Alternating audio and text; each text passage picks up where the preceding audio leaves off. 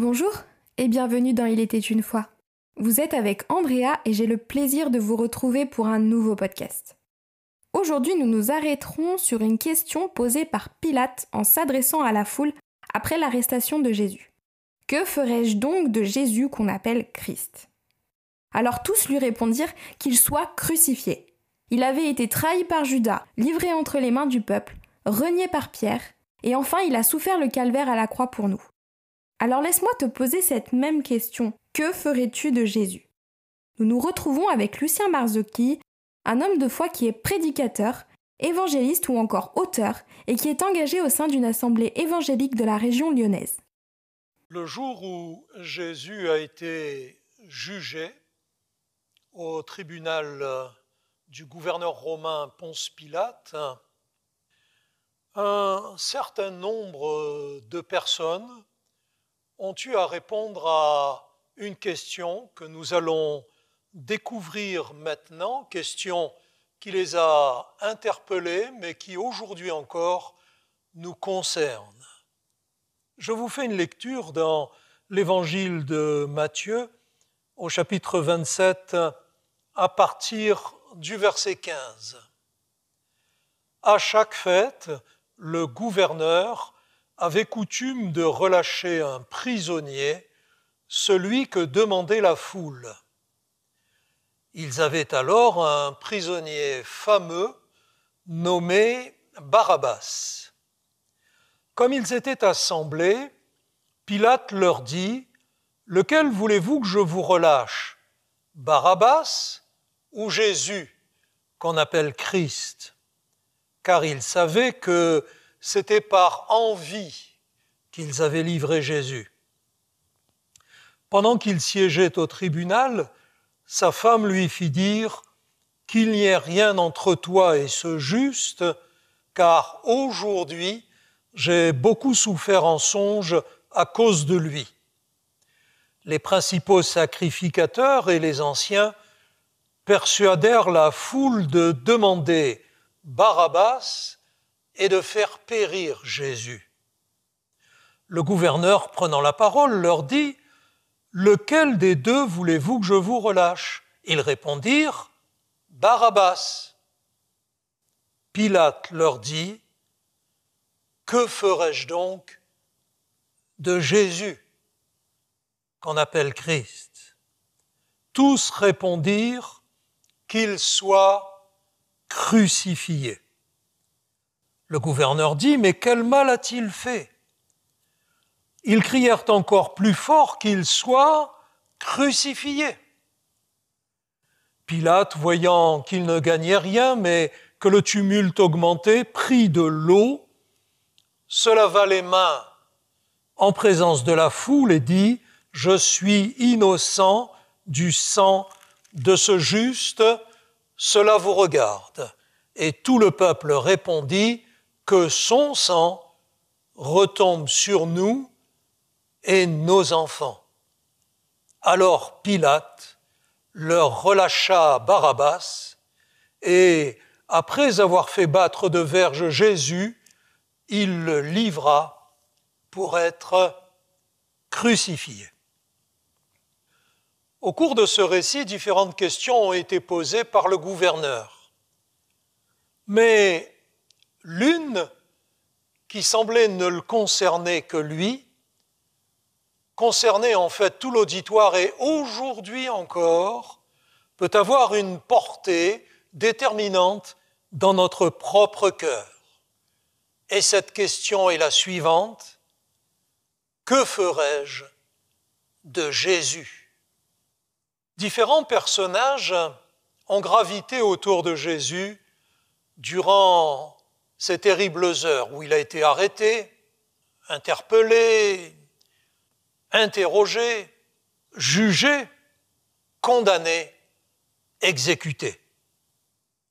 Judas est un des personnages qui a gravité autour de Jésus. En fait, Judas était un des disciples de Jésus, un des douze disciples les plus rapprochés Il était même le trésorier du groupe.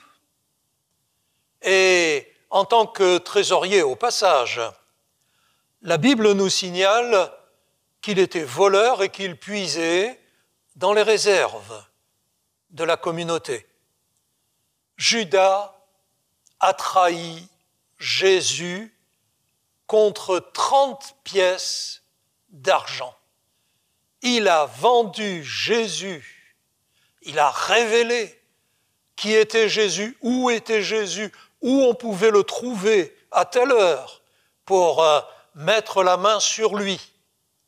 Judas a vendu Jésus pour 30 pièces d'argent. En fait, à l'époque, le prix d'un esclave. On peut être esclave de ses propres intérêts. Judas, qu'as-tu fait de Jésus? Tu l'as vendu, sachant qu'il était le Fils de Dieu, la vérité, le Sauveur du monde, ton Créateur, ton Sauveur, tu l'as vendu pour 30 pièces d'argent. Parmi les disciples de Jésus, il en était un autre, au moins aussi renommé, c'est l'apôtre Pierre. Pierre. Pierre était euh, ce disciple qui, quelques heures avant l'arrestation de Jésus, avait déclaré devant tous les autres, quand bien même tous t'abandonneraient, moi, je ne t'abandonnerai jamais. J'irai avec toi, s'il le faut, jusqu'à la mort.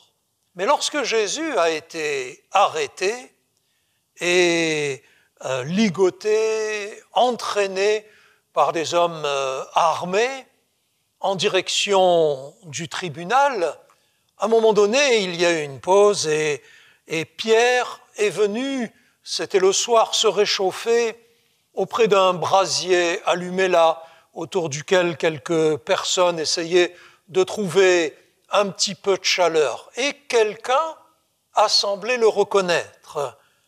Une petite servante a dit, mais je crois bien que je te reconnais, tu es disciple de Jésus. Et une première fois, Pierre a dit, euh, écoute, euh, je ne sais pas de quoi tu parles, je n'en suis pas. Après cela, les autres qui étaient présents lui ont dit, mais il semble bien que tu sois disciple de Jésus parce que ici on est euh, à Jérusalem, toi tu es de loin d'ici, tu es de Galilée et ton accent te fait reconnaître, tu es galiléen. Alors là, Pierre est allé jusqu'à faire des imprécations. Écoutez, euh, je le jure, je ne connais pas cet homme. Et alors qu'il se levait pour partir une troisième Personne n'est intervenu en disant, écoute, j'en suis certain, tu es disciple de Jésus, et la pierre a formellement renié Jésus. Pierre, qu'as-tu fait de Jésus? Eh bien, Pierre a renié Jésus par crainte de l'opinion des autres, par crainte du rejet par crainte de la stigmatisation, peut-être par crainte d'être à ce point associé à Jésus qu'on l'entraînerait lui aussi pour euh, le juger et le condamner. Pierre, qu'as-tu fait de Jésus? Tu l'as renié par crainte, par peur. En fait, il y a eu beaucoup de monde autour de Jésus parce que son arrestation et euh, accusations, son jugement par le gouverneur romain lui-même, Ponce Pilate, ont attiré beaucoup, beaucoup de monde et, et là une foule euh, dirigée par quelques meneurs politico-religieux, des personnes qui étaient en vue, qui étaient connues, qui avait autorité et qui faisait partie des adversaires de Jésus par jalousie, nous signale ce texte de Matthieu, par peur de perdre aussi leurs adeptes, parce que Jésus attirait à lui des foules conséquentes. Toute cette foule a répété à adhérer aux injonctions des adversaires de Jésus. Et alors que là même où le gouverneur lui-même avait dit à trois reprises que Jésus ne méritait aucune condamnation, qu'il était parfaitement innocent et qu'il allait être relâché, la foule a exigé sa crucifixion. Il y avait euh, en prison à cette époque un prisonnier fameux en son temps qui avait mené une sédition contre les Romains qui avaient été arrêtés. Euh, peut-être au cours de cette arrestation, je ne sais, en tout cas qui avait commis un meurtre, également, qui se nommait Barabbas. Et comme euh, une fois par an, le gouverneur avait cette coutume de gracier un prisonnier, espérant distraire la foule de l'attention de Jésus, il a posé la question, euh, Désirez-vous que je vous relâche un prisonnier? Et la foule a proposé ce nom, Barabbas. Et euh, logiquement, Ponce Pilate a dit donc, je relâcherai Jésus parce qu'il est innocent, mais la foule ne l'a pas laissé continuer et a dit non, Barabbas, tu l'as promis, maintenant tu nous relâches Barabbas. C'est là que Pilate a lâché cette fameuse phrase, mais alors que ferai-je de Jésus? Et la foule a dit crucifie-le et a répété, a entonné avec insistance, avec puissance, avec force, crucifie-le, crucifie Jésus. La foule a obtenu que Jésus soit crucifié. Et toi qui étais dans la foule, qu'as-tu fait de Jésus? Eh bien, emporté par le mouvement des autres, chaque individu s'est laissé influencer, n'a pas tenu compte du jugement officiel, n'a pas tenu compte des arguments évidents, flagrants, en faveur de l'innocence de Jésus et l'a condamné à mort. Les soldats, eux, ont crucifié Jésus. Ils l'ont exécuté. Après avoir fait battre Jésus, après l'avoir entraîné jusque sur le mont Golgotha, en face de Jérusalem, on l'a étendu sur les poutres, grosses poutres, on l'a étendu, on a écarté ses bras, on a cloué ses mains avec ces énormes clous appelés crosses, on a cloué ses pieds, on a dressé la croix, on l'a laissé retomber dans le trou préalablement euh, creusé. Et là, Jésus a agonisé quelques heures au soleil. Les soldats, au fond, n'ont fait que leur métier. Ce n'est pas la première personne qu'ils crucifiaient. Les Romains ont terrorisé tout le bassin méditerranéen en crucifiant des milliers de condamnés, des milliers de gens. Donc là, ils n'ont fait qu'appliquer les ordres et ne tenant pas compte de la cruauté de cette exécution, des, des douleurs qu'ils infligeaient à Jésus, de cette souffrance terrifiante de la crucifixion, ils n'ont fait qu'appliquer, et c'est ainsi qu'ils ont exécuté Jésus. Et toi qui étais parmi les soldats, qu'as-tu fait de Jésus? Tu l'as traité comme un être euh, insensible, quelconque, méprisable, rejeté de tous, tu l'as crucifié. Eh bien, voyez-vous, nous nous sommes, nous aussi, à notre époque, comportés de telle ou de telle manière à l'égard de Jésus.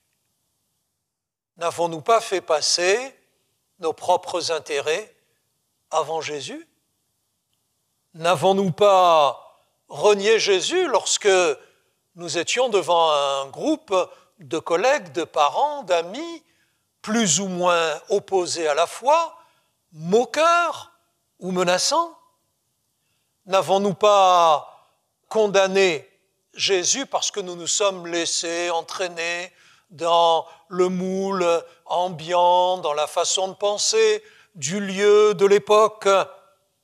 N'avons-nous pas fait souffrir Jésus en le méprisant, en le rejetant, alors qu'il est le Fils de Dieu, le Créateur, notre Créateur, qui s'est incarné, qui est venu sur terre donner sa propre vie pour nos péchés, pour notre pardon, pour notre salut éternel. Et toi qui m'écoutes maintenant, je voudrais te reposer la même question qu'avait posée Pilate. Qu'as-tu fait de Jésus? Et à partir de cet instant, pour euh, le temps qu'il te reste à vivre ici-bas, que feras-tu de Jésus? Heureusement, d'autres personnages se sont comportés différemment ce jour-là, au-delà de l'attitude de Ponce Pilate, qui a cru se dédouaner lui-même, se pardonner lui-même, n'ayant pu obtenir la grâce de Jésus, il a demandé en public qu'on lui amène un bassin avec de l'eau et un torchon. Il s'est là rincé les mains, se les a essuyées et a dit, voyez-vous, ces mains sont pures, je suis innocent, alors que c'est lui qui venait de plier devant la volonté du peuple et de crucifier, de condamner un innocent. Au-delà de Pilate, il y a un personnage qui est intéressant et qui va apparaître maintenant dans la chronologie des événements. Jésus vient d'être condamné, il vient d'être battu, il vient d'être amené sur le mont Golgotha, crucifié. Mais les textes évangéliques précisent que ce jour-là, on crucifié deux autres condamnés, de brigands, de brigands, de malfaiteurs, qui, eux, méritaient leur condamnation. Un à droite, un à gauche de Jésus. Et alors que l'un de ces deux malfaiteurs insultait Jésus crucifié à côté de lui, le méprisait, lui disait, si tu es vraiment le Fils de Dieu, descends de la croix et descends-nous nous-mêmes dans sa souffrance, dans son malheur, en pleine agonie, il trouvait la force de se moquer de Jésus. Mais l'autre brigand à côté de Jésus, ayant observé toute la scène et malgré sa terrible souffrance, s'est adressé directement à Jésus et lui a dit, Souviens-toi de moi quand tu viendras dans ton règne, dans ton règne. Il croyait donc ce que Jésus était, le roi, le roi des cieux, le Fils de Dieu, Dieu venu sur terre offrir sa vie pour euh, l'humanité. Et il croyait qu'il y avait une autre vie après la mort, puisqu'il lui dit, Souviens-toi de moi. Déclarant à son compagnon qui insultait Jésus, Tu as tort parce que ce que nous subissons nous-mêmes, c'est à cause de nos péchés, c'est à cause de nos fautes. Il a demandé la grâce de Jésus. Et toi, que feras-tu de Jésus? Oh, n'adopte pas l'attitude de rébellion, de mépris, de moquerie du premier brigand crucifié à côté de Jésus, mais plutôt celle du repentant, celle de celui qui, par les yeux du cœur, par la foi, voit en Jésus le Sauveur du monde et son propre Sauveur, celui qui croit que Jésus règne sur tous les temps et sur l'éternité, et qu'il reviendra un jour nous chercher, qu'il reviendra prendre avec lui celles et ceux qui lui auront donné leur vie pour les emmener dans le ciel, afin de vivre avec lui pour tous les temps, pour l'éternité. Ah, cet homme, je ne sais comment il s'appelait, je ne peux que l'appeler brigand repentant, brigand disciple de Jésus. Qu'as-tu fait de Jésus? Tu l'as accepté comme ton sauveur et tu t'es attiré de Jésus cette réponse, je te le dis en vérité, aujourd'hui tu seras avec moi dans le paradis. Jésus sauve quiconque se confie en lui, quiconque reconnaît en lui le sauveur du monde, son sauveur personnel, Jésus alors pardonne les péchés et donne la vie éternelle. Et puis, l'autre personnage dont je voudrais encore vous parler, qui est le dernier de la série, il y en aurait beaucoup d'autres, mais ce serait long et peut-être fastidieux, un officier romain, un centenier, autrement dit, chef de cent hommes. Cet homme était chargé de la cohorte militaire romaine qui euh, gardait euh, ces trois crucifiés en attendant leur décès qu'il devait constater et était chargé aussi de canaliser la foule énorme qui assistait à ces trois crucifixions.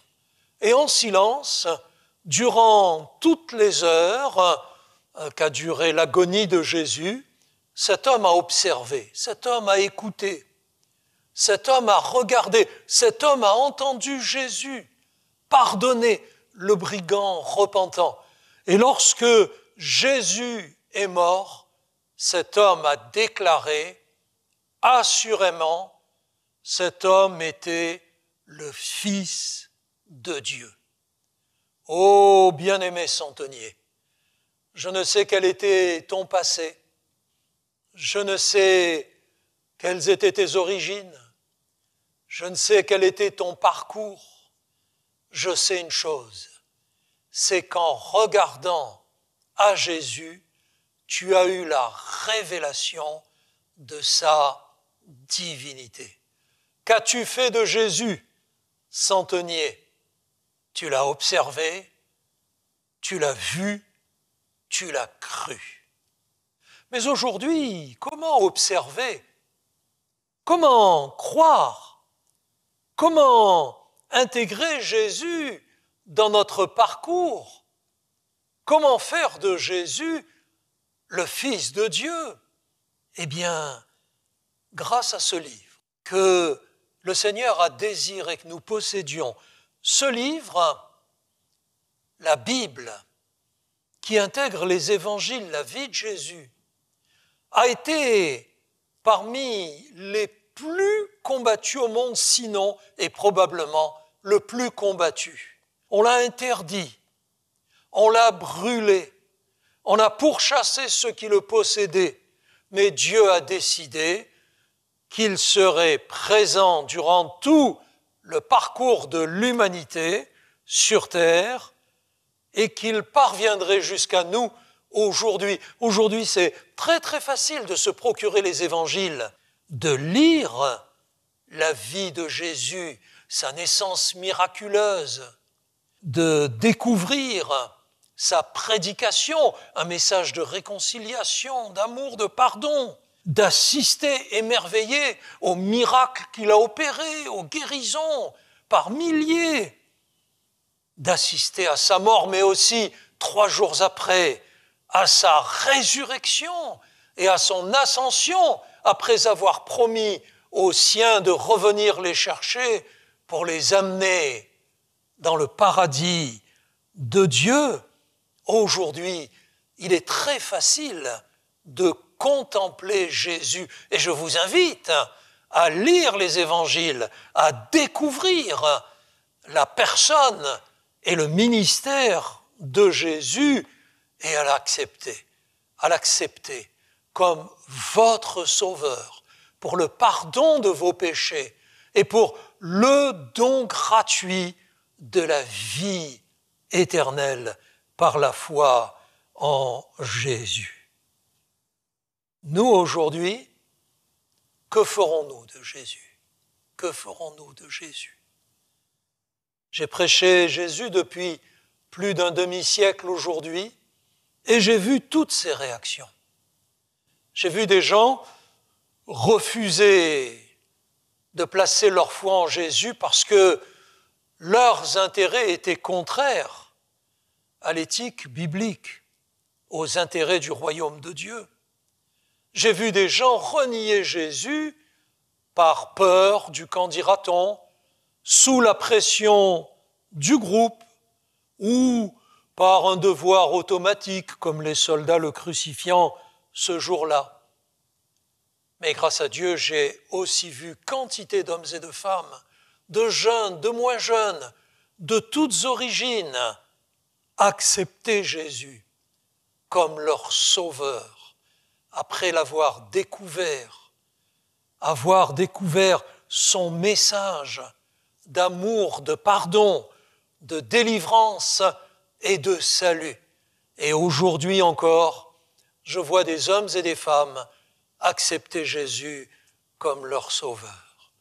Aujourd'hui, je vous pose la question, vous, personnellement, toi, personnellement, que feras-tu de Jésus?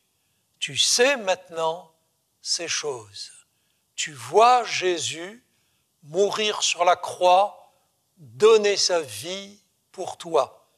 Tu l'as entendu te dire, si tu crois en moi, tu seras avec moi au paradis. Que feras-tu de Jésus? Je souhaite de tout mon cœur que tu lui donnes ta vie pour ce temps et pour l'éternité.